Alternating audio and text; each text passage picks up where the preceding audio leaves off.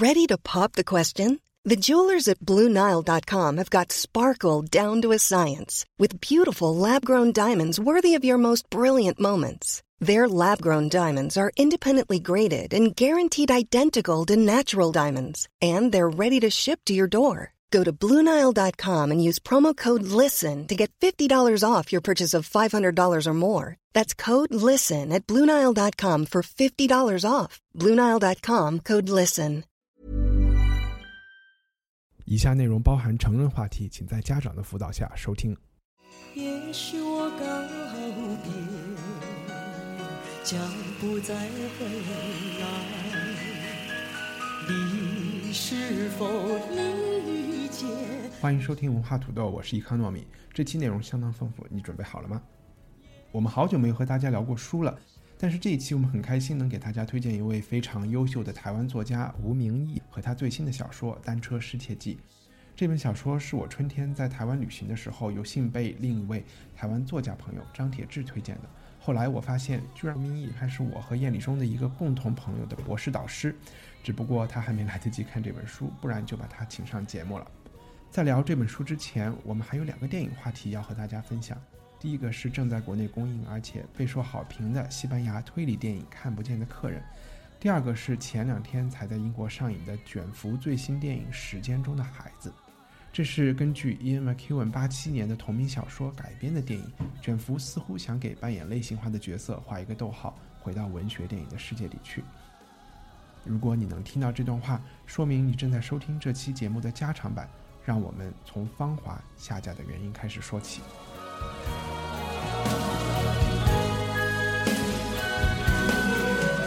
今天和我们录这个节目的有上海电话连线的翻译家 Gigi，Gigi 你好。哎，大家好，你好。然后在北京和我一起坐在话筒旁边的是作家燕立忠，小燕你好。大家好啊，你不用太对着这个说，嗯，我对着那个手机说，我觉得鸡鸡在那个地方。不用。在聊这两个话题之前，我就先想说一下，去看这个看不见的客人，主要是因为最近也没有什么太好看的片子。有一部国庆大家都期待的叫《芳华》的片子被砍掉了。后这这是冯小刚拍，根据严歌苓的小说《芳华》拍的这么一个片。小燕没有看过这本小说小说，没有，我感觉你看过很多 严歌苓的作品嘛。嗯，你有没有推测他是为什么就不能演了呢？就是你要说是不是雷吧，就感觉也都不是雷；但你要说是雷吧，你又感觉他踩了很多很多很多的雷。你觉得他有可能踩的是什么雷？你看第一个啊，比如说这个越战，越战的起因，我们为什么这么长的时间不提越战啊？我比你大一点嘛哈，嗯，我的小学的时候，那个时候是越战刚结束，感觉是很强烈的，嗯，我们叫做血染的风采那个歌儿。哦，这首歌是跟越战有关的，Sure, sure, sure，而且当时的那些自卫反击，中越自卫反击战。然后那些战斗英雄，呃，眼睛瞎啦，然后是没有胳膊啊，没有腿啊，然后他们在全国做那个巡回的演讲，嗯，然后然后那个时候有这个歌啊，然后哇，就觉得这事儿就特别厉害。我还有一个亲身的故事，是因为我做过一次采访，就是到那个麻栗坡，就是中越边境，然后我去写过那个地雷村，几乎每一家都会有被炸坏的人，有一些人他被反复炸了很多次，那个地雷有很多很多种，有的是什么叫做子母雷，你知道什么叫子母雷吗？是不是踩了一个，然后其他的就一起踩一个再爆一个那种。它是你踩了一个，然后那个雷就飞起来了，在空中，然后又爆开。OK，它是很多雷的话，它不是为了把你炸死，它是为了把你炸瞎呀、或者炸断腿啊、炸断胳膊啊什么的。因为你一个伤员的话，就会需要四个人来抬担架了嘛，OK，对吧？哎，所以它它是这样的。所以我去采访那个在二十世纪中国最大的军事行动是什么？不是中日战争吗？二十一世纪吧，二十一世纪。我不知道这个年，嗯呃，这个这个应该怎么说嘛？过去五十年？Yes，然后它最大的其实就是扫雷，啊，呃，它这个雷基本上是扫不干净的，明白。因为我们中越自卫反击战有一个名词叫做轮换部队，嗯，啊、因为在文革期间啊，部队是没有动的，所以在文革结束以后呢，锻炼部队也要为了转移一下国内这种矛盾嘛，然后就说所有的这个部队拉到越南去打一仗，基本上各大军区的部队都要去那边打仗的。然后在打仗的过程当中呢，大家就会去埋雷，它不是一颗一颗埋的，它是一筐嗯哼，啊，一筐顺着山坡啊，或者顺着地啊，呱啊倒下去，就倒。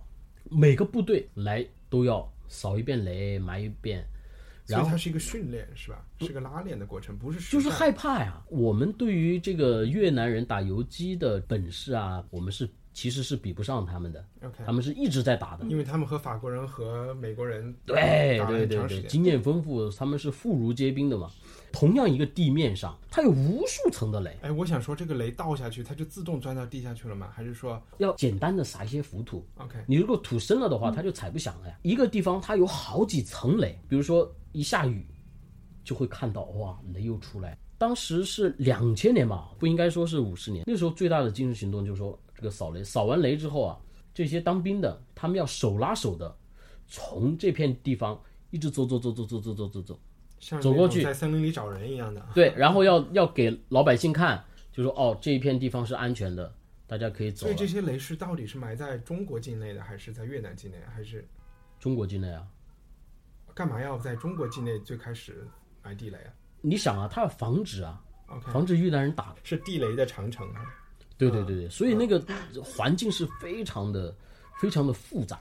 所以在那个村子里面，家家户户出太阳的时候，都会把自己的假肢拿出来晒一晒，免得生锈啊，免得坏了啊什么的，好几千块钱。这是你亲眼所见是吗我去写他们的故事的，？OK，那这这篇文章还能找到吗？找得到啊，地地雷村。地雷村，OK，、我嗯们也把这个文章找出来。反正我们就说这这个电影可能涉及到的雷区，第一个就是地雷，它本身就是雷地雷本身，好、这是本身是对的。然后呢，这个战争的合法性，这个合法性现在我们是其实是讲不清楚的。呃，其次呢，就是说的更宽广一点，战争基本上大多数的战争也是公说公有理，婆说婆有理，对不对？啊、就说我是绝对正义的，或者怎么怎么样。而且其实很多战争打仗是因为国内需要、政治需要，也不见得是真的。这个自卫反击战它有很多很多很多种的说法，嗯啊，一种是说文革之后练兵嘛，这是一种，还有一种呢，就是说那时候我们和苏联已经闹掰了嘛，嗯，然后苏联又支持越南，所以他要两边来加工中国，所以我们一开始我们在越战的时候，我们是帮助越南的，哎，为什么又突然要打他了呢？因为他又又跟苏联好了，苏联又跟我们掰了，原来苏联又跟我们是好的，所以这些东西就是就是就是这样一种关系。那除了、除了战争这个话题，还有什么话题是禁区吗就比如说老兵啊，？OK，老兵的政策呀、嗯，就过去你转业军人，我是安排工作的，嗯，现在是什么都不管的，参加了战争或者是这些这些老兵，然后呢，他们就会去就去上访啊，去要待遇啊所以不是都那个那个到北京来上访的这些老兵都已经是到那个八一大楼了吗？OK，所以他是一个维稳的一个主要对象啊。其实这本小说是今年四月一号才出版的，也就是说，小说出版的时候，电影已经开始在拍了。是不是因为就没有人来得及时间研究它的话题和是什么回事出来？你相信冯小刚也不会拍的特别有问题，对吧？我不是在群里分享了一个叫乌鸦电影，还是一个什么？就是说这个电影里拍摄了很多年轻人，十六七岁的年轻人在那边呃打仗的一些很残酷的一面，就和我们习惯看到的英雄的那一面。嗯，呃，或者是起码死都是死的很壮烈，而不是死的很嗯无厘头，或者是很不明不白的就就因为一些事故啊，或者是就烧死了怎么样？可能是这一方面对战争的描写过于残酷，有点真实吓到人。真实的状况其实要比这更残酷。比如说我们一个朋友，嗯他父亲当年就是去越战的。OK，然后呢，有一次我们聊天的时候，他就说去的时候都是娃娃兵啊，嗯从来没有摸过枪的，就是纯粹是呃一番激情，然后就上了前线，可能就是一个月的集训就上去了。等他们几个月回来的时候，漫山遍野全是坟。我家里也从来没有跟我讲过越战到底是怎么回事儿，对但是我家有一个军用吊床。嗯是可能是哪一个朋友去越战时候发的一个军需品，嗯然后回来以后送给我们了。每次就是有机会用那个吊床的时候，我是特别开心的。所以越战在我的脑子里就是这个吊床，我对越战的印象一直很好。嗯，说实话也没有。那你说我现在如果想真正的去了解一下越战，有什么地方是一个比较好的信息渠道吗？那你有没有哪本书或者是什么？有些贴吧里面有些非常长的文章，还有很多图片。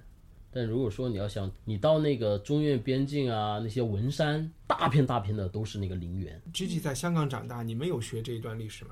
嗯，完全没有啊。但是就是我们知道有那个越南的难民，就是坐船不知道怎么坐到来香港，然后就被关在一个山顶的一个什么不知道？在哪里的一个地方，很远的海边的一个地方。其实就是从来都没有人告诉我们他们从越南哪里来，为什么要来。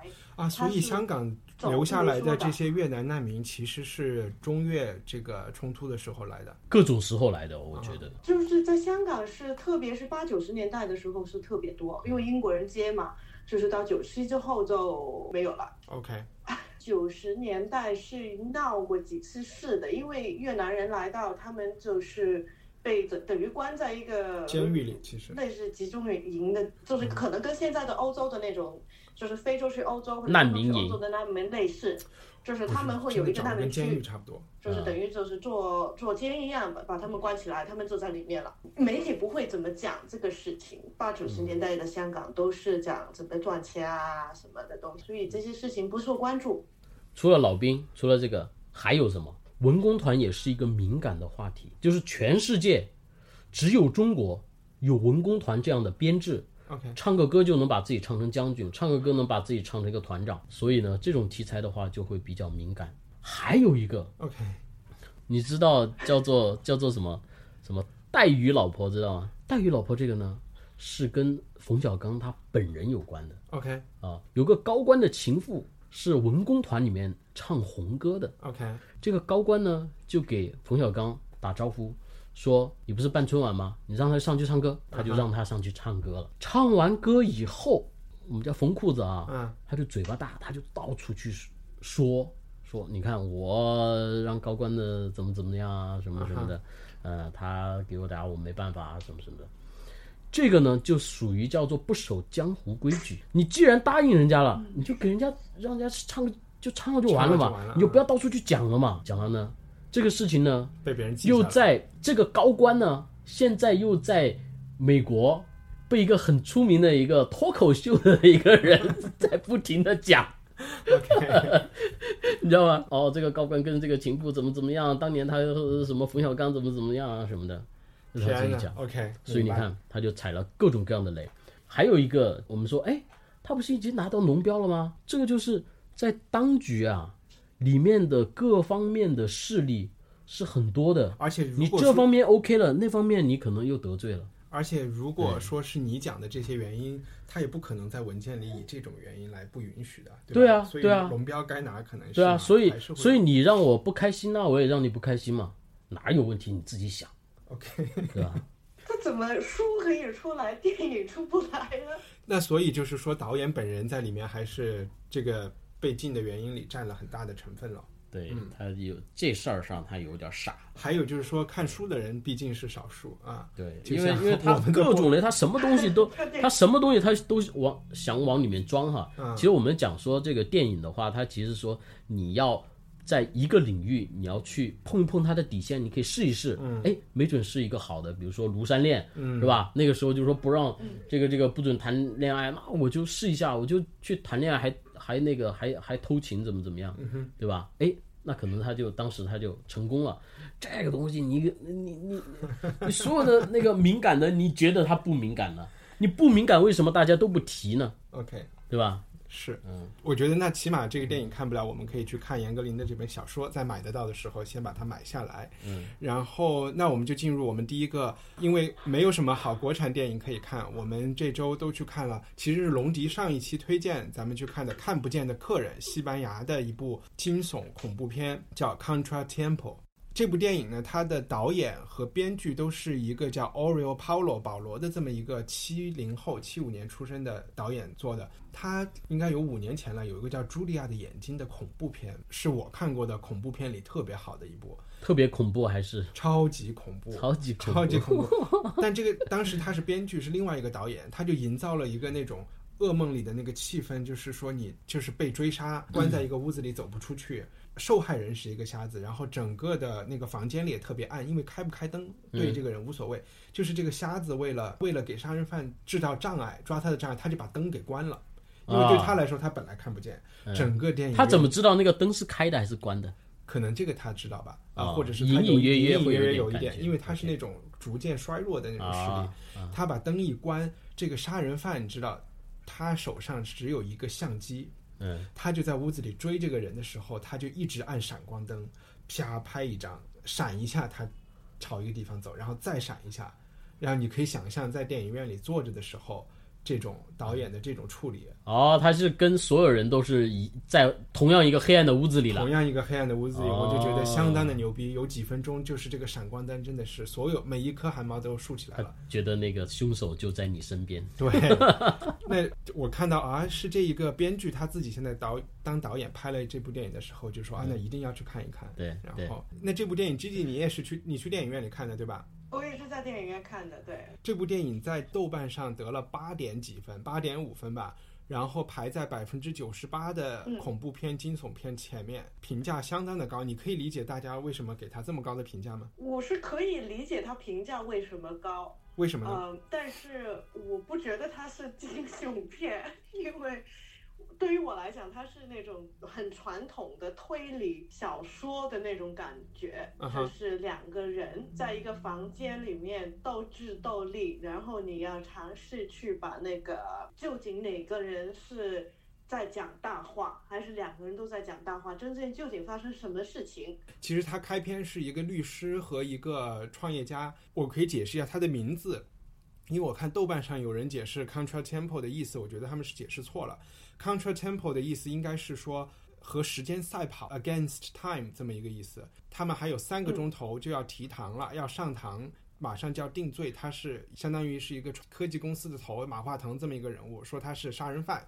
那这个时候有一个非常牛逼的师奶级的辩护律师说：“我可以帮你脱身，但是呢，你要把所有的实话交给告诉我。”他们就有这三个钟头的时间来来帮他准备他的这个辩护陈词。但可惜这个创业家呢，这个嫌疑人又老跟他说假话，所以在这三个钟头里面，辩护律师就像剥洋葱一样的去。一层一层的揭穿他的谎言，然后来发现真相到底是怎么一回事。他这个故事大概应该是这样的吧，吉吉嗯，对的总结的不错。啊，你说它像一个传统的推理片是吧？心理推理片，日本人本格推理的那种很正统、很传统的，就是现在有一个谜，你用逻辑，它就是听每个人说的事情、看到的事情，嗯，去猜出一个结局。它那个情节的那种很离奇吧，应该是说真真假假，时间线就是究竟每一个人是谁，谁做了什么事情，哪个人是真，哪个人是假，他这个是玩的很全面吧，应该说是每一分，就是说，如果你特别是如果你不是经常看那种推理小说之类的东西的话，你就会觉得，诶，怎么我觉得这个人现在说的是真话，但是可能十分钟之后你就开始怀疑自己了。然后在十分钟之后，你就是在怀疑你之前的一，你开始觉得，哎，这个人原来是这样的，就是这个观点是不停在变，那这个很好吧？所以很多人觉得他的这个情节的扭转很多次是特别过瘾的一件事情。他是越到后面情节才会有越来越多的反转。嗯一开始你觉得那个讲的就是就是事实，然后在后面哇，而且有时候我们会看电影的时候会觉得，如果是台词说出来的话，就有可能是假的；但如果他有一个演出来，演出来就是真的。后来我们发现演出来的也未必是真的。他只不过是演出来他的谎言。对，对，花了很多成本拍摄。所以这个是我觉得是一个有意思的地方。在我看来，这个电影最吸引我的地方是前二十分钟吧。真正的凶杀案导火索，也就是他们在偷情的时候，在山里发生了一起车祸，这两个偷情的人怎么来处理这件事情？虽然我没有类似的经验，但是他真的是特别抓住我，一切都是很正常、很平常的生活，然后突然发生了一件事情，所有的世界就颠覆了。然后因为他们做出的可能一些小的选择。马上就需要用更大的谎言来包住这个最初的谎言，嗯，然后生活就完全脱离了对现实，然后就越来越。所以这是一副极具社会主义教育色彩的，就是说你要老实本分的、要不要不你就人生就完蛋了。对，就是千万不能说谎啊，因为你没有能力，就是纸包不住火嘛对啊。，要么你就无所谓。反而到了这个电影的第二部分，我对我来说，我就是吉吉刚才说的那种不常看推理的人，我就觉得有点过于复杂。既然在豆瓣上评价那么高，所以我就相信我们的嘉宾就一定有槽要吐，因为 好像有一种感觉就是被大众喜欢的东西有问题。吉吉，你先来说一下，你说你其实觉得它有很多 bug，bug，其实你要吐出 bug 又不能够又不能够剧透。嗯，尽量不剧透，就是有两个问题。一开始为什么半夜开庭？这个人家已经解释了呀，就是有一个秘密的证人，然后这个证人可能能出现的时间就是这样。就我觉得这个不合理啊！你是谁 OK 那个呃但是我们我觉得所有的虚构的作谁品，愿意半夜上班？你像这样的来讲的话，那看京剧就没法看了。他骑的那个不是一匹马嘛？那有一些基本的东西，你必须要配合作者导演才能去享受它的过程的嘛。所以我觉得所有的电影其实都是经不起认真的推敲的。对，所以我觉得我不能吐这种槽。你说第二个 bug 是什么？但是我还是觉得，就是作为一个政府机构的话，应该不会说半夜十二点去去干活对？，因为因为嗯，在香港是一个正常的社会，像我们经常生活在这种不正常的社会的人的话，碰到任何稀奇古怪的事情，我们都会见怪不怪的。好吧，就算你这个 bug 成立，那第二个 bug 是什么呢？就是有带过很多所谓的不在场证据，我在都是靠那种片面之词说我在这里还还是不在那里。但是在现在这个事件里面，这么多摄像头，他们也是有去上火车啊，去火车站之类的那种，就是特别在欧洲是被严重监视的那种地方。这个我可以给你解释，这电影想表达的事情很多啊。它其中一个最主要的冲突就是一个这么一个有钱的创业家，他的受害人是两个很普通的人，其实是两个普通人和权力之间和社会高层他们之间要打官司。那你说的这些不在场证明啊，什么都是由这个有钱人出钱让律师去摆平有钱人的。是说的，嗯对。所以这个事情背后就是腐败了，你就这么去理解就好了。嗯这是很有对，现实性就是最后我只能这样接受了，就是，但是我不知道是究竟说是腐败，还是说警方，或者就是说应该是警察警察去去为就是那种受害者一定是啊的去做正义的人，就是没有去做到他们自己的那那一就一定是腐败电影里面交代的就是腐败，因为这个受害人的爸爸托马斯，他去警察局他，买通了。对他去警察局怎么说提供证据，他都发现警察局的人对他说的话没有兴趣。因为因为他有个镜头交代了嘛，那个警察和那个律师站在一起对，站在那个玻璃后面站在一起。你如果碰到这样的一个状况的话，嗯你做任何东西都没有用，所以你只能靠自己啊。所以这其实也是这个一种英雄主义，为了自己的小孩儿，然后一个父亲，对吧？然后用自己的各种才能，然后跟你博弈。我我觉得其实就是这套电影好像有两个故事在争着出，一个就是推理的那个谁是凶手，为什么要杀人，嗯，是他那个方言越长越大。另外的就是他后面的那个社会上的那种有钱人用钱，就是等于买了自己的清白，然后就是那种普通人，就是都被这些有钱人控制着，或者是那种有有苦叫不得的。这个其实这两个是不同的一个故事。我看上去的话，就是编剧导演就是更想说的是一个推理的故事，但是后面其实那个很有趣的那个部分，他就没办法发挥了。整个电影是按一个推理片来演的，但是你会发现，以那个受害人的父亲和母亲的角度，如果来拍这个电影，就是另外一个复仇记的嗯拍法，对吧？复仇记这个复仇记的这两个人是非常有意思的嗯两个角色，但是在这个电影里好像就扮演了一个配角的感觉，然后对对，他那个戏没有出来，嗯就是没有那个感情线的话，最后谁死了，谁杀人了，或者是谁被耍了，你也没所谓了，变成纯粹是一个智力的一个游戏了。对于我来讲，我是觉得最大的问题是这部电影的后半部分，或者是说最后三分之一回到了那个律师和主人公，感觉他们就在读剧本了。这个时候就没有什么表演，有一些再回去演，但回去演那些东西也都是非常走一走过场的感觉。其实是这个律师用飞快的西班牙语把他的理论给标出来，然后说出来，就感觉我在听一个人嗯念剧本，反而前面就是说开车的那一段，以及他和他情妇怎么处理尸体啊这些，我是觉得它是一个特好的电影，有表演在里面。嗯积极。我想问一下，就是嗯呃，这个本格推理它是一个心理学上的词汇，还是一个电影的词它汇？是日本人叫推理小说，就是哦传统的推理小说，他们叫本格。啊，除了本格推理，还有什么推理？就是如果在日本来讲的话，它就是猜谜了。啊，另外的就是有一些比较社会性的，可能会讲很多一些现实生活里面有感情，有一些可能反映一些社会的时弊啊什么什么的。然后就是像美国的那种呃推理小说，就是像阿加莎的那些，就是不是特别暴力，也没有什么特别坏的事情发生嘛。但啊是后来就是美国，就是五六十年代，就是开始有一些很暴力的。其实那个所谓的那个侦探，其实也不特别是一个好人，但是嗯他去破案，等等等等了，就是就是我们看有一些就是讲的很很细的那种剧，法官就是像那种什么 CSI 啊那种讲这个警察这个生活讲的很细去破案，但是一般都是破案了。嗯我对这个推理我是有阴影的啊，为什么因为我之前我我翻译过一本那个侦探小说集？OK，短篇的，我就不嗯说叫什么名字了，因为我 我翻完之后我也没有懂那个故事到底有趣在哪里 就凭你的英文，你是用字典翻译的是吧？啊。你怎么翻译的？我啊，我就不告诉你我怎么好好好，你你交你交了一个外国女朋友，然后让她翻译。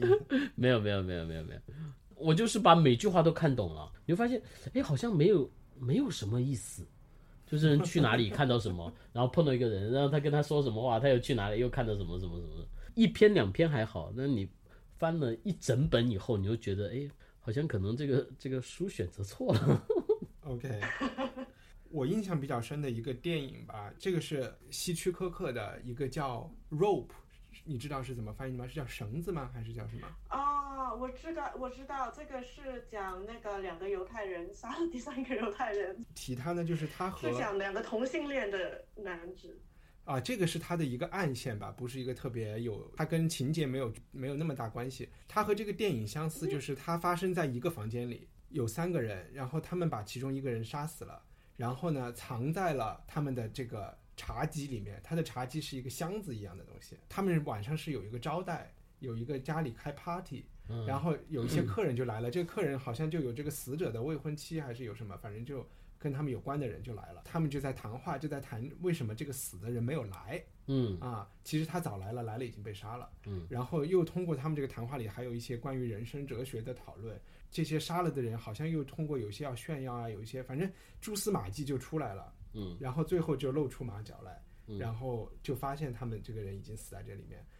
因为所有的事情都发生在一个房间里，就有点像这个律师和这个电影里的这个男主人公，他们一直在一个房间里。如果说这个电影拍的死者也在这个房间里，让他们都不出去，就在这个密室里，就有点像在《东方列车》这样的感觉啊，嗯，就嗯，对，挺刺激的。看的时候，我因为我第一次看是看的剧场版，然后然后第二次看的电影，我其实还觉得剧场版更有意思。我第一套想到的就是那个阿加莎的《无人生还》，and then they were none，OK，因为也是就是一每那个是一个一帮人被请到一个荒荒岛里面去吃饭，然后每一个人都是生命里面都是有一个秘密，都是杀过人或者是害死过人，然后就是在吃饭的当中，每个人都因为就是这个房子里面的某一些东西，让他们这秘密开始出来了，然后就是把大家都逼疯了，然后最后好像所有人都死掉了。这个感觉跟这个有一点点像，就是说一个有罪的人，生命发生过一些事情的人，跟另外一个想去把这个事情发现出来的人，这同时在一个房间里面的一个对视吧。OK，那好，我们看不见的客人就聊到这里。我想花很快的时间和 Gigi 交流一下，我们昨天都看了，这是嗯卷福的最新一部电影，可能在国内宣传还比较少，因为它是在英国的电视台 BBC 星期天晚上上演上演的。那这个叫《The Child in Time》，可能我会把它翻译成《时间的孩子》，它是根据英国作家伊恩·麦克尤恩的小说同名小说改编的。可能我们的听众中，其实看过伊恩·麦克尤恩小说的人应该挺多的。他的像《最初的爱情》《最后的仪式》啊，什么《阿姆斯特丹》啊，《赎罪》啊，《赎罪》好像还是挺有，是 Keira Knightley 拍的吧？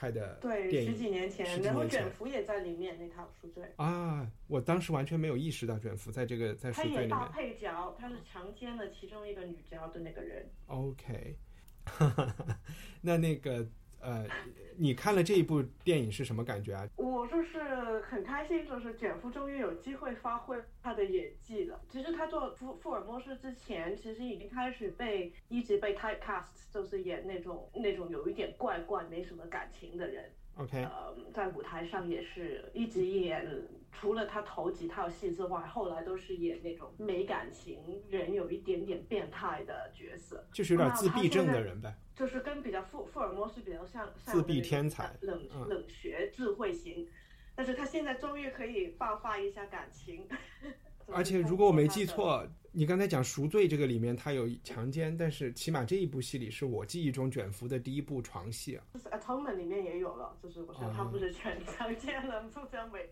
忘了是强奸的 Kira Knightley 还是谁吗？还是他的妹妹？我们小时候最希望演的就是强奸犯。没有，他演过一次，就是爱情片的男主角吧，就是有女生追他的，也他演过一次在舞台上，OK，但是是 Ionesco 的方诞剧《犀牛》。哦就是有一天在法国的这个镇，大家都变成犀牛，然后就只剩下这个男的跟女的，他就是演那个男主角。OK，那他是我唯一一次看过他是 love interest。那这个《时间的孩子》里面，社交媒体的反应其实很差劲的，我不知道你有没有看，你你自己怎么看这个电影？有啊，呃，我觉得可能我我没看过那个片头了，就是就是介绍片的片头，是不是把它讲到好像是那种侦探片，是怎么把孩子找出来？因为我看的时候是我完全不知道他是说什么，只是知道他是 Ian McEwan 的故事改编。然后是有一个孩子走丢了，不知道他究竟是说父母是怎么把孩子找回来，还是讲父母丢了孩子之后是怎么一个感情状态吧。所以我是没有期待，所以也不失望。我觉得他先，因为他是不停的从过去、现代、未来的这样。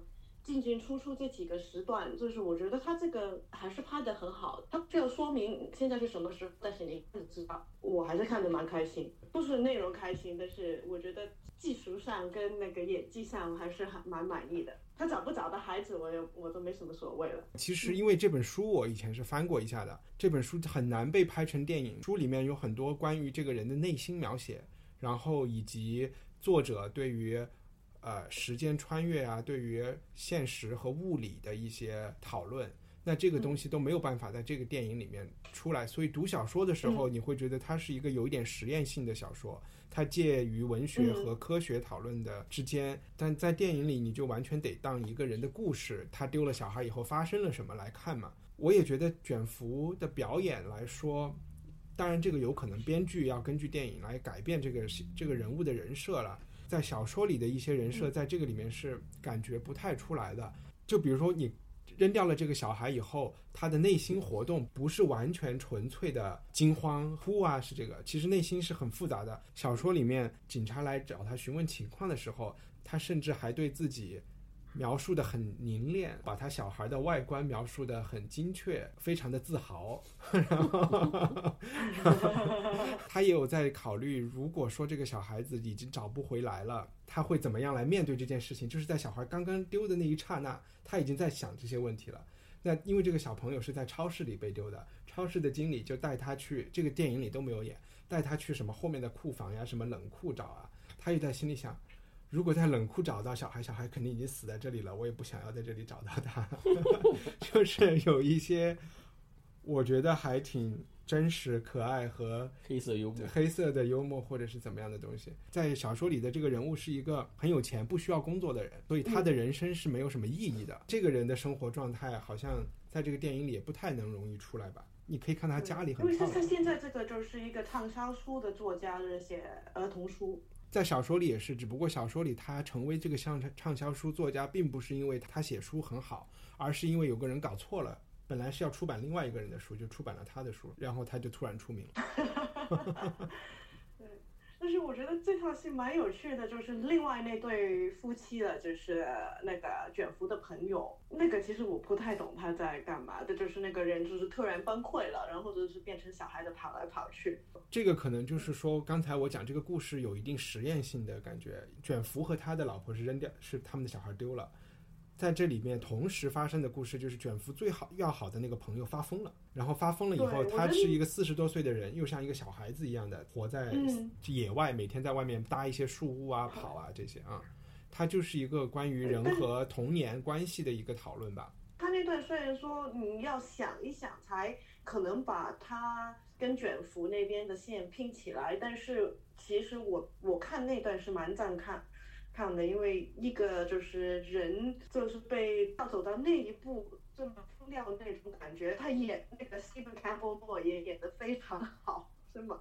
就是有一点点看不下去，我反而是对他那条线看不下去的感觉比卷福的那个。就是失去孩子的那种很悲、很哀、很怨的那个，嗯还是能接受。但是另外那个疯掉的那个，真的是有一点感觉是这个可能在我们任何一个人的身上也会发生的一件事，是蛮恐怖的。那所以我就想说，是不是因为这个原因，就是为什么我们对小孩子被丢掉这件事情会那么，它好像是我们社会现在所有人都会恐惧的一件事情。你看你的滴滴打车的 APP 一打开，哇，就推送全国广播找人。我们对人贩子有一种好像觉得是一个随时都可能发生的事情。燕礼中作为爸爸，你有担心过这件事情吗？没有啊，完全没有，就是因为我们家小朋友太闹了，所以谁捡着谁倒霉。但人家是拿去卖卖器官啊，弄到街上去，就是大众想象中是弄到弄残了去赚钱啊，当奴隶啊这样的事情。这样的情况也有，但是基本上你是可以控制的。但我想问的是，你觉得最近几年大家突然，我也不知道是不是最近几年恐惧变得特别大，然后特别这种恐惧只不过是整个社会的恐惧感在这个环节上的环节上的一种呈现而已。因为我们什么都没有安全感的，对吧？你买个房子你有安全感吗？那个房地产商你有安全感吗？你面对老板你有安全感吗？你面对警察有安全感吗？通通都没有啊。那你面对小朋友有安全感，你也没有啊。但是你觉得为什么在比如说 Gigi 在西方，为什么这件事情也会是一个这么大的？呃，上一次讨论的海边的曼彻斯特，它的故事的核心最那个婚姻也是因为小孩子出了问题，出现的一个悲剧，对吧？仔细去想，我们刚才讲的这个 Contra Temple 也是看不见的客人啊。嗯我觉得在西方的，我感觉是要打以中产阶级为客群的这类内容。电影啊，或者是书啊，或者是故事啊，什么？你的小孩儿长大了，成为校园枪击犯人，或者是说他还没有长大的时候就被你弄丢了，是两个巨大的恐惧。这是两个这个很容易引起共鸣的话题。这个叫做细思极恐，你不能想，你知道吗？嗯，你发生了你就再去找了，找得回来就就找得回来，找不回来也找不回来，这是一个比例。就是我们往往去忽略一个比例这个词，这一个社会里面，它一定会有小朋友丢掉的，但是不是丢在你这儿？我们会经常经常说啊，你看你看这个视频，这个小朋友怎么怎么样被弄丢的。哦，你一定要小心哦！能够躲得了的那个叫危险，躲不了的叫意外，嗯对吧？所有东西你都躲不了的。这个道理我相信很多人都明白。我只是想说，在文艺作品中，丢小孩是一个很容易去引起共鸣的一个热点话题。对，因为每个人都有嗯小孩啊，哦，不是每个人起都有小孩码每个人都细嗯都都知道这个话题细思恐极，然后就容易做出效果来。丢小孩的这个卷福的新电影是在天天美剧上也能找到的，我们也会把链接给出来，有兴趣的朋友可以去下来看。我们接下来进入今天的第三个话题，我们从丢小孩过渡到丢爸爸，这个是台湾一个，他算是青年作家吧，年轻一个年轻的作家吴明义，啊，他是年轻作家，他四十岁吧，四十岁，哦，好年轻哦，这是他的第 N 本小说了，哦。然后叫好厉害，《单车失窃记》。对，这本书叫《单车失窃记》。我我稍微介绍一下这个人，他是在东华大学华文文学系的一一个教授。东华大学在花莲，其实应该是九十年代一帮留美的台湾教授，他们按照美国的嗯这种好大学的方式，一个建的一个新的大学，所以他在那儿教创意写作。但是他同时除了写作，他也是他也画画，也摄影，也喜欢旅行。他甚至在因为在花莲那段有地嘛，他还种地当农民，迷恋蝴蝶，然后文艺呗，嗯，对我们我们都看了这本书，对吧？你会你觉得它是属于哪一种类型的小说吗？肯定是男生写的小说为什么？啊，为什么 因为他的视角就是一个男性的视角。？OK，那除了这个之外，你觉得还有一些一些什么什么样东西吗？因为我看他他曾经发表了一个演讲啊，在一个 TED 一个演讲叫《扎根大地文学》嗯，啊，我这是我第一次哎碰到、，这个能够能够感觉得出来，嗯啊，那什么？就是你你怎么理解大地文学这个？大地文学，我觉得就是这是比较文学比较比较，也不是，可能也不是说地理，嗯，就是说它接近于近乎于道，嗯，是吧？比如说你看他去描写夜晚呀，描写萤火虫啊，描写那个风吹树叶啊什么的，都好细致，嗯嗯非常的细致。然后呢，你能够带入到那个情景里面，他明显他就是有生活的人。嗯，你刚才他的跟他的描述和他的小说其实他有共通的地方，就是他是有生活的。嗯，我们有很多很多那个写书的，可能就是在在三里屯旁边的一个一个老公寓楼里面，就啪啪啪就坐在那儿，然后就写写写，然后完了之后走下面，然后喝杯咖啡写写写写写。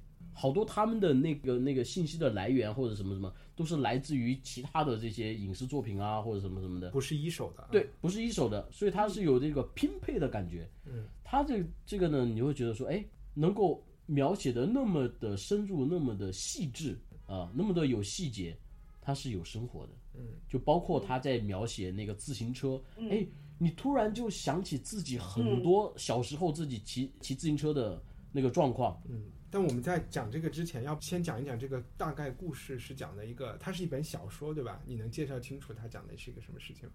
没有，我是翻着翻着翻着看的。哎，好吧，那我我我来。这个故故事是有一个主角的，他先讲了他家里的成长，对，然后他爸他妈，然后他有五个姐姐，然后一个哥哥，然后他是老幺，是个男孩儿。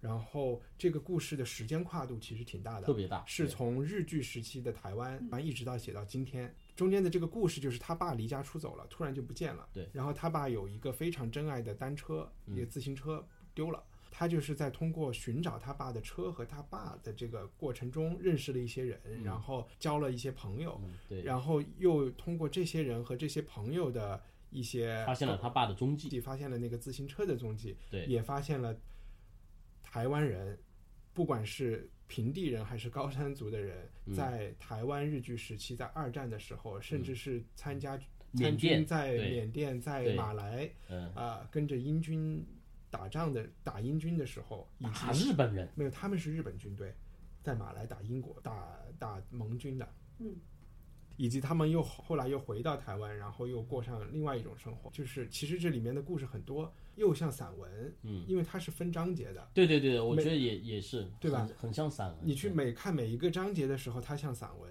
这些每一个章节也像短篇，但是它之间确实又是有几又有一个故事线索在联系。嗯，但是读的时候。又似乎那个故事进不进展也无所谓，你就读他那文章就好了，没错没错对吧没错所以你才可以对去翻一翻，对对也无所谓的啊。对，你就就是就是他没有那么强烈的那个故事性，所以我就是说我为什么是跳着读的呢？嗯，就是哎，我翻翻，我觉得哎这段写的不错，嗯，然后我还沉浸在那个对，那个细节里面。你先聊着，我去把那个书拿来，我给大家念几段念。两段。哎，那 Gigi，你讲一讲这你你看这个书的感觉。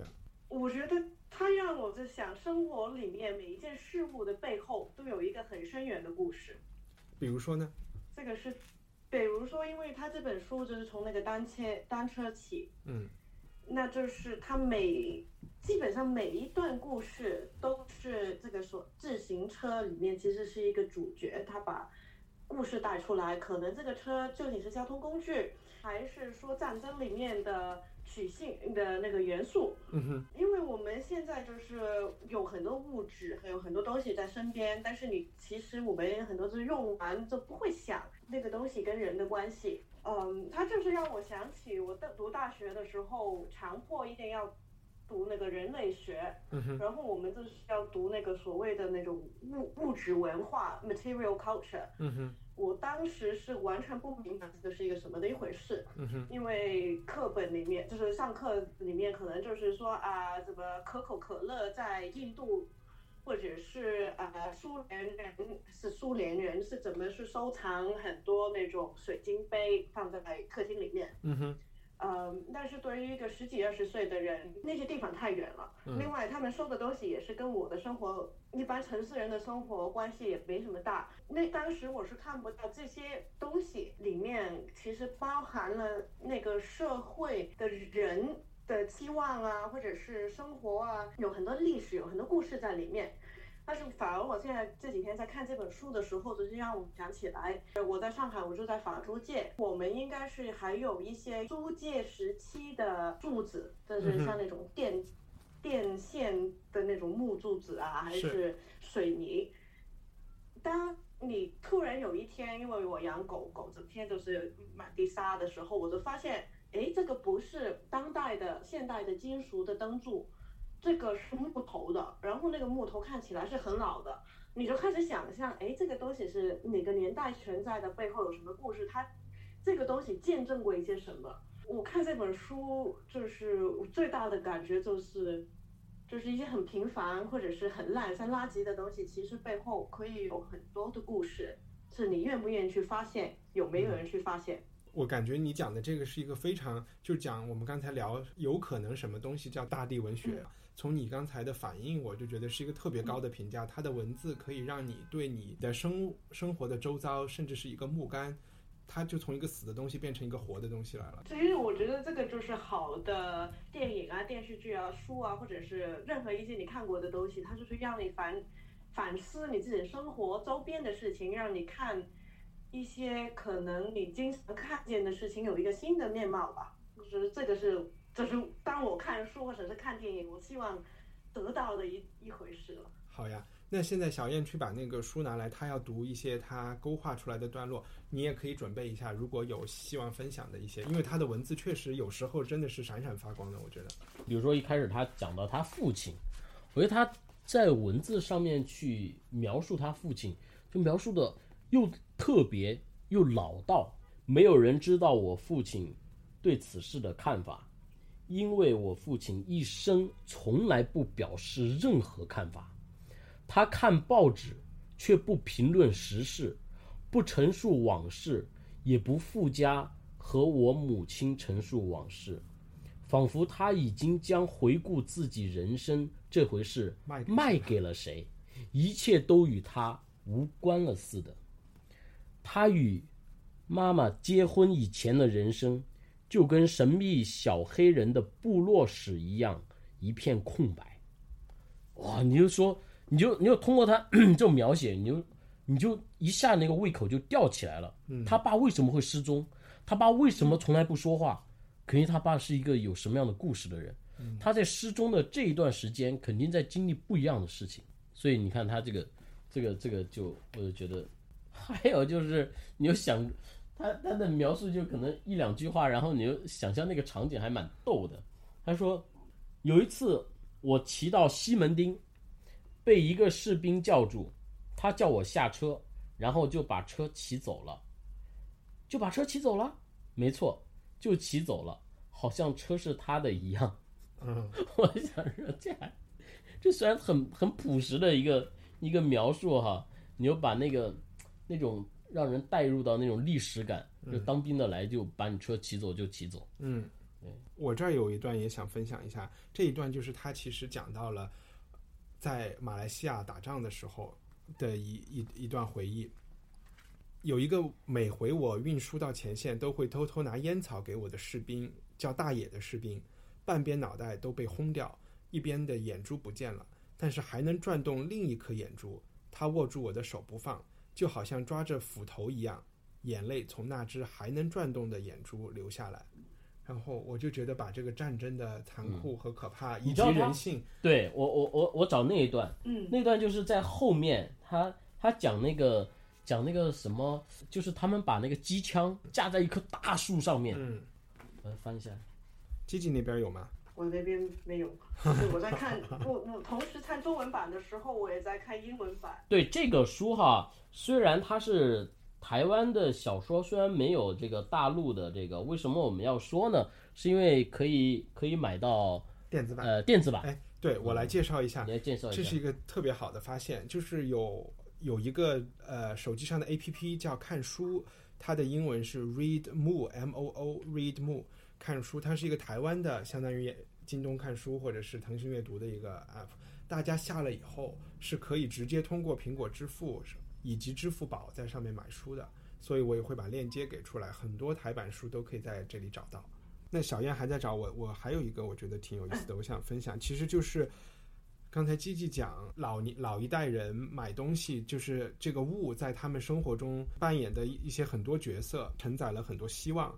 其实他就讲到他父亲买自行车的时候，外公从小立志要拥有一台可以载鼠仔、家私，或者未来可以载临盆的妻子到镇上医生馆的自转车，就是哦，就是开始的时候，对，对吧？就是他一想到自行车的时候，就已经把整个他的命运和他一些很平凡的对他的生命的一些设想都放进去了。真是。结果后来嗯他的命运比这个事情要神奇很多。对我我我看的时候，因为呃，它它刚刚英文版是上个月在澳大利亚出版嘛，嗯哼，就是那个你也是，就是我也认识的，所以我就是英文看看中文版的时候，我也看了看了几张英文版，我就是觉得这本书翻译实在太不简单了，既容易又难。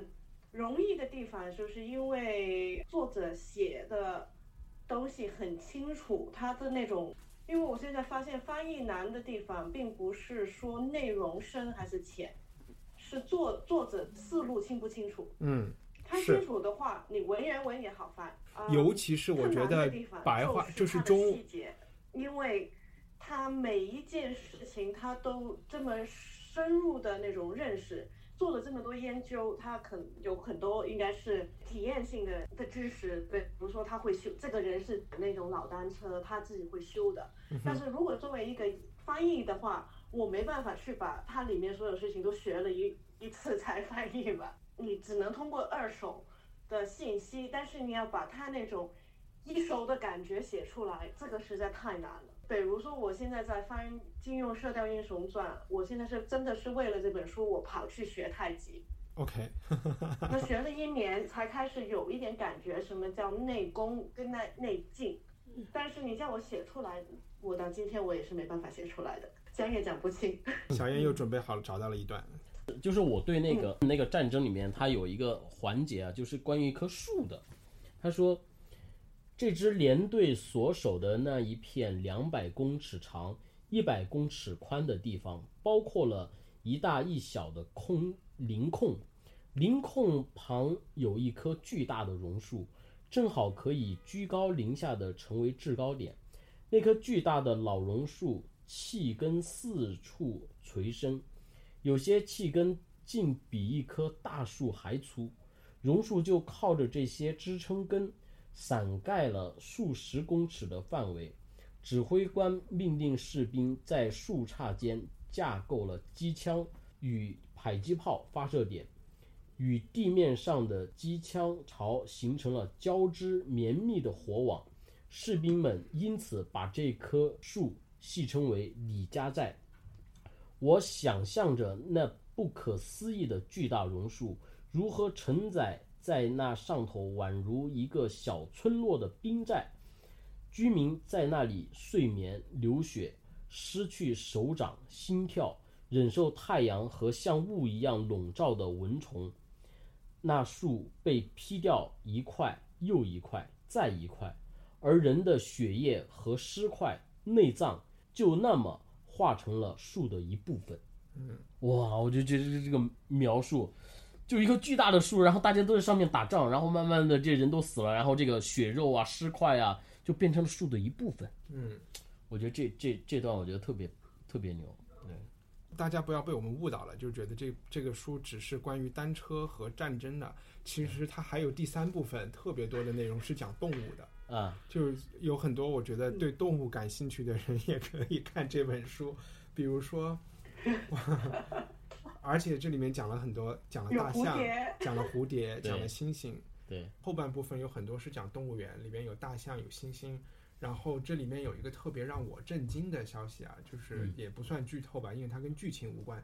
就是你知道，在空袭发生之前，嗯，所有的现代社会，嗯，都会做的一件事情，就是他们害怕炸弹把笼子炸坏了，这些动物会到城市里去做坏事，嗯所以在真正发生通气之前，动物园是要处死所有的动物的。然后这件事情，这个故事里面也有讲，有一只大象怎么被这故事里的一些人物救了下来，嗯，然后所有其他的动物都要求动物管理员亲自去把它们处死，挺残忍的。非非常残忍。所以它这里面的这个所谓的就是自然描写啊，或者是对于这个大地文学里面也涉及到了很多动物和人的关系，以及和平时期战哎争年，代。可是它为什么不叫岛屿写作，要叫大地文学？啊，这个是他一个演讲的标题啊，并不是说这本书是大地文学，我只是看到有这么一个提法。对，我觉得他的很多书属于自然写作吧，就是在英文里应该是算 nature writing 嗯哼。啊、就是去其实可能就和我们讲的地理是有相似的。你一开始看这个书哈，你又想到哦，是个台湾作家，你会觉得那个想到那个台湾人说话那个很很有礼貌，很那样的是吧？你会觉得是很唯美的一些东西。但是呢，你在看的过程当中，其实又有这种战争的残酷，时不时的还会有一些小色情，然后还是人性的阴暗也会对啊，人性的阴暗、小色情，然后讲同性恋。他小时候在在那个那个那个公厕公厕里面嗯描写那个什么什么那个，嗯哎，我都是第一次看到。是。而且我觉得它的这个历史跨度和里面的这个地理的位置、时间的跨度，还是一个很有野心的作者，对对对，就是对自我要求相当严格的。而且他写的很大胆，是，大胆到我都不太好意思公开的把这段话念出来。嗯嗯，可以可以不念。你是打算念吗？你在铺垫你要念还是没有没有没有没有，你要念，我可以帮你找到那一段啊。没关系。那我觉得今天就这本书我们可以就聊到这里。哦好的。然后我们私下分享你不好意思念的那一段，大家可以在网上去找这本书的电子书，或者有机会去台湾的话可以买到。今天我觉得我们最后还有一个推荐环节，我估计你们都没有准备，有准备吗？对我最近我都在看那个熊毅写的王阳明，嗯我觉得还不错。是一本书还是一个呃，两本书上下上下册。？OK，为什么推荐王阳明？王阳明是一个最有实用性的，嗯，他是结合了儒释道三个三教的精华而形成的自己的一种一种实用性的一种东西。要从他那儿得到什么好处呢？他是介绍一个方法，这个方法叫致良知。他说你做任何事情的时候，这个东西问一下自己的良知。所以他是个哲学家，中国是两个半完人呢、不懂。啊，不懂，嗯。一个完人就是完人嘛，嗯。对吧？就一个完人是孔子，一个完人是王阳明，嗯，另外一个半个完人是曾国藩，曾国藩，OK，啊、就叫立功、立德、立言。嗯哼，呃，立德他提出了这种致良知，然后在道德层面上面去来教化民众，是吧？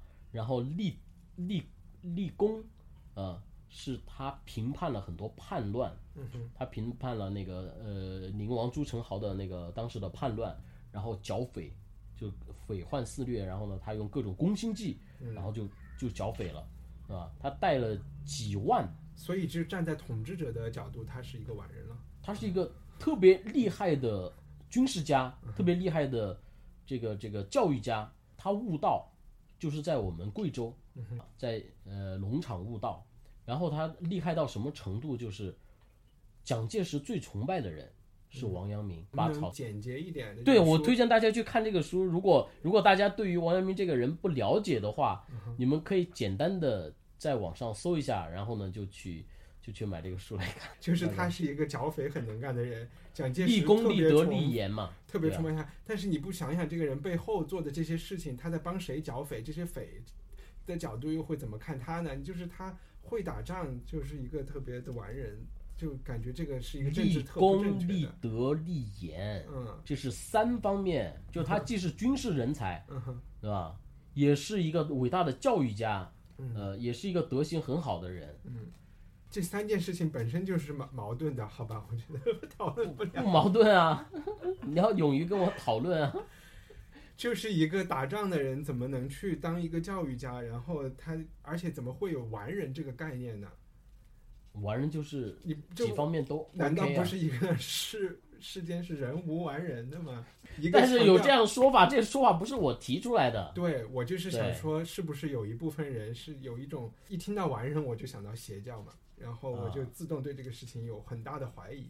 对你也可以怀疑，但也有很多人当时是是是抨击他的嘛，嗯，因为当时是受那个朱熹的心学的，然后就抨击他怎么怎么怎么样啊什么的。但是你推荐的这本书是一本传记还是一本什么？呃，是一个雄毅，这是作家，这个是作家，然后呢，他不是按照那个传记的那种角度去写的，他是增加了自己的一个理解的。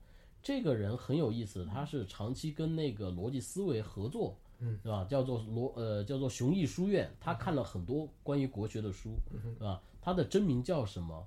他长什么样子？他住在哪儿？没有任何人它是个知道。品牌。嗯，可能对对对，你讲的很对，他可能是一个品牌。基基这边有推荐吗？推荐的就是今天讲的那个推理的书嘛，然后我就想起来有一本呃香港的一个推理小说作作家叫陈浩基写的叫呃幺三六七，OK，就是它是应该说是又是那种纯推理、很逻辑性的书，但是同时间也讲了香港大概是五十多年来的一些社会社会的历史，就是主角是一个警察，就是通过警这个警察去破好几个不同的大案。讲了香港五十年、五十多年来的一些社会啊、政治啊、呃民生的事情，挺有趣的。就是喜欢推理的人也会喜欢，就是喜欢就是看一些有一些社会性的内容的话，它也有。后我推荐很简单，其实就是我想现在在网络上很方便嘛，就是我推荐两款广播电台的节目是蛮有意思的，两个台湾作家，一个是杨照，一个是张大川。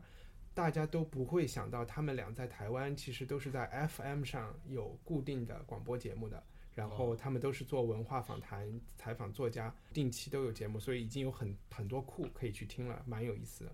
然后我会把链接也贴出来，谢谢大家，我们下一次节目再见，拜拜。拜拜。拜拜。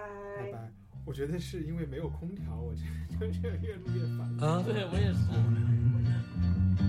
out on the job. Work like the devil for my pay.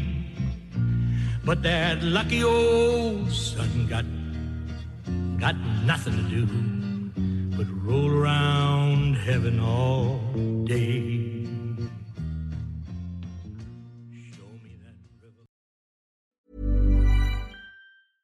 Hey, it's Paige DeSorbo from Giggly Squad. High quality fashion without the price tag. Say hello to Quince.